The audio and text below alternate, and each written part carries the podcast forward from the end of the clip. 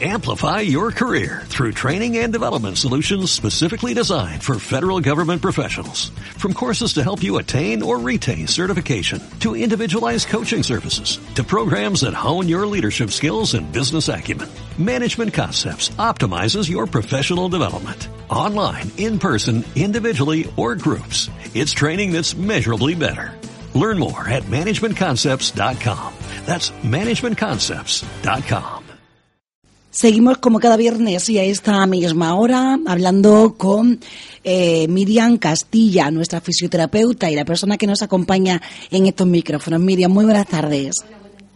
Bueno, pues hoy vamos a hablar sobre la escápula alada. ¿Qué es esto? Miren, que me suena un poco raro. sí.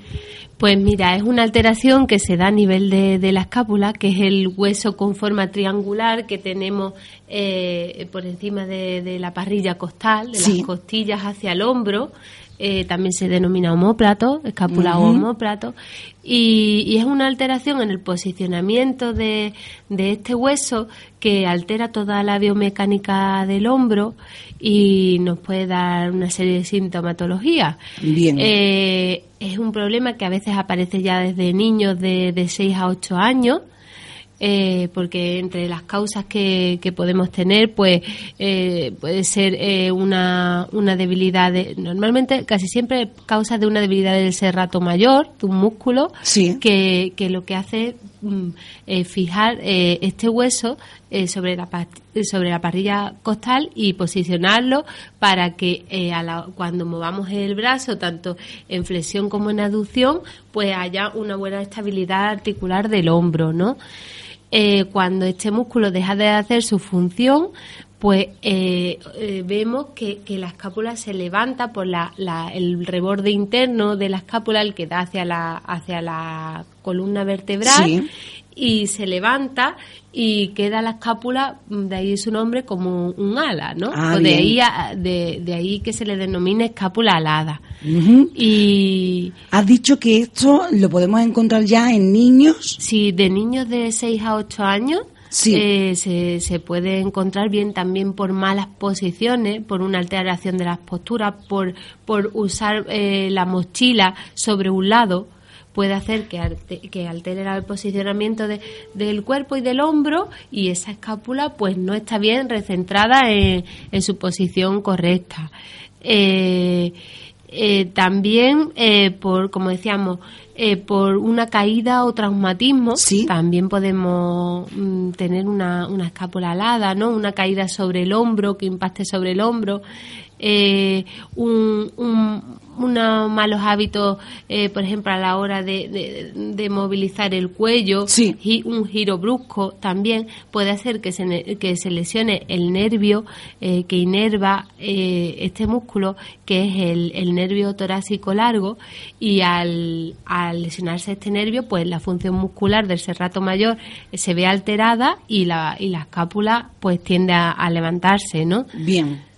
Miriam, ¿Qué eh, síntomas eh, podemos encontrar mm, para pensar que podemos estar padeciendo de, esto? Pues mira, en primer lugar, al observar el paciente, eh, cuando lo ponemos en bipedestación de pie y lo miramos desde la espalda, vemos que una escápula está más plana y la otra sobresale a nivel o sea, visual. Que físicamente ya se, ve, ¿no? Se ve que el reborde interno, decimos que la escápula es como un triángulo, pues eh, el lado que, que está paralelo a, a la columna vertebral eh, se ve levantado y lo podemos ver eh, objetivamente, ¿no? A veces, pues aunque el paciente tenga esto, puede estar asintomático, también hay que decirlo, ¿no? Sí. Pero en muchos de los casos eh, podemos encontrar pacientes con dolor a nivel del hombro, con dolor a nivel de la columna dorsal, ¿vale? que no encuentra una causa o un motivo y, es por este desequilibrio. Eh, también una limitación, como decíamos, que, que la, la fijación de, de, la escápula a la hora de, de, movilizar el miembro superior, el brazo, es fundamental, pues podemos encontrar que si hay un déficit, eh, pues el brazo está limitado en los movimientos de separación y elevación hacia arriba. También podemos encontrar una limitación en el hombro y también podemos encontrar eh, una limitación a la hora de cargar un peso con ese brazo. Sí. ¿Vale? Eh, los casos, sobre todo, en el que hay un daño neurológico del nervio que decíamos que inervaba el, el músculo serrato mayor, pues eh, vamos a encontrar que no somos capaces de levantar el peso porque es incapaz esa, esa musculatura de, de sostener la, la carga. Y- Sí, ¿y se puede dar en las dos escápulas? Sí, se puede dar una, bilateral, claro, depende de la causa, se puede dar bilateralmente o, o- o solo en, en un lado, por supuesto que sí. También uno de los signos que, que se ven visualmente y es muy, eh, es muy bastante objetivo es una prueba que realizamos en consulta, pero que cada uno lo puede hacer en casa, Sí. que simplemente si nos ponemos de pie frente a una pared y apoyamos la, extendemos los brazos hacia adelante apoyando las palmas de las manos como si quisiéramos hacer Sujetar una la flexión, pared, ¿no? sujetando la pared y, y, mm, flexionamos los codos llevando nuestra cara en dirección a la pared, ¿no? Sí. Como una flexión, no sé si me Sí, explico sí. bien. Eh, la persona que esté detrás puede visualizar que la escápula o las dos escápulas que estén afectadas en ese caso, pues se despegan mucho sobre la parrilla costal. Y, y ahí se, eh, se ve claramente. Eh, después, en cuanto a pruebas diagnósticas médicas, pues en el caso también, porque ah, se me ha olvidado antes de decir que también puede ser una malformación de la Ajá. escápula que haga que eh, ese desplazamiento pues se haga de forma anómala, ¿no? Pues en este caso, eh, pues sería para el- nos serviría para el diagnóstico una radiografía. Bien. En el caso que sea un daño neurológico, pues también nos puede ayudar una electromiografía, que es una prueba que a través de impulso eléctrico eh, se puede objetivar la actividad del nervio que, que, que se encarga de la función motora de ese músculo, ¿no? En ese Sí. caso, pues se vería una alteración eh, en sus parámetros normales y también podríamos objetivar mm, un problema, ¿no? A Sí. nivel de, de la escápula. Muy bien. Mm, ¿Qué solución tiene este problema? Pues mira, eh, en- como siempre tenemos que ver el origen, ¿no? En el caso de en el que sea un mal hábito postural, pues debemos de corregir la postura y reforzar musculatura y casi siempre pues hay unos ejercicios que son fundamentales para trabajar sobre todo el serrato mayor. eh, que puedo explicarlo, espero que nos podamos hacer una idea. Eh, pues mira, eh, son sencillos y el primero de ellos mm, pues consiste en tumbarse sobre, sobre el suelo, sobre una colchoneta, flexionando las rodillas siempre y coger unas pesitas con ambas manos.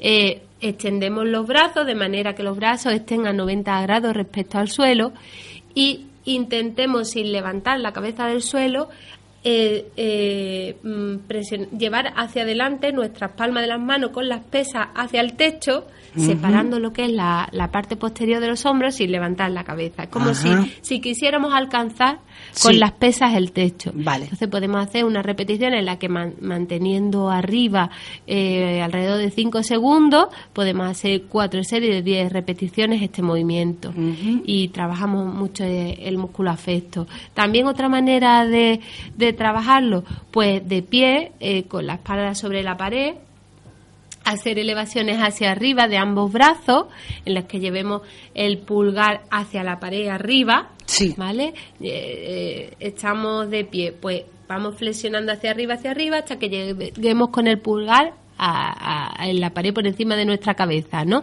Y el hecho de estar presionando con la pared va a hacer que esa escápula esté fija y se haga un movimiento de miembro superior, pero conteniendo la escápula eh, sin que se despegue, ¿no? De la parrilla costal. Eh, otro ejercicio que podemos hacer, pues en la misma posición de pie eh, eh, sobre la pared, pues hacer separaciones hacia afuera con am- ambos miembros superiores, de manera que si partimos con las manos desde la cadera, llevemos mm, mano palma con palma por encima de la cabeza, ¿vale? Bien. Extendiendo, los brazos. No tenemos ya tiempo prácticamente, Miriam, tenemos que terminar. Pero entonces esto se puede llegar a corregir Claro. desde la fisioterapia. Claro, Podemos por corregir supuesto. este problema. Hay un trabajo tanto activo y fundamental Sí. del paciente y de valoración y de trabajo del fisioterapeuta en la clínica que sería fundamental y por supuesto que sí se podría corregir. Ajá. Pues muy interesante, no lo había escuchado nunca. Escápula alada. Agradecerte, Miriam, como siempre, que hayas estado aquí con nosotros y te esperamos la próxima semana. Venga, gracias. Amplify your career through training and development solutions specifically designed for federal government professionals. From courses to help you attain or retain certification, to individualized coaching services, to programs that hone your leadership skills and business acumen, Management Concepts optimizes your professional development. Online, in person, individually, or groups, it's training that's measurably better. Learn more at managementconcepts.com. That's managementconcepts.com.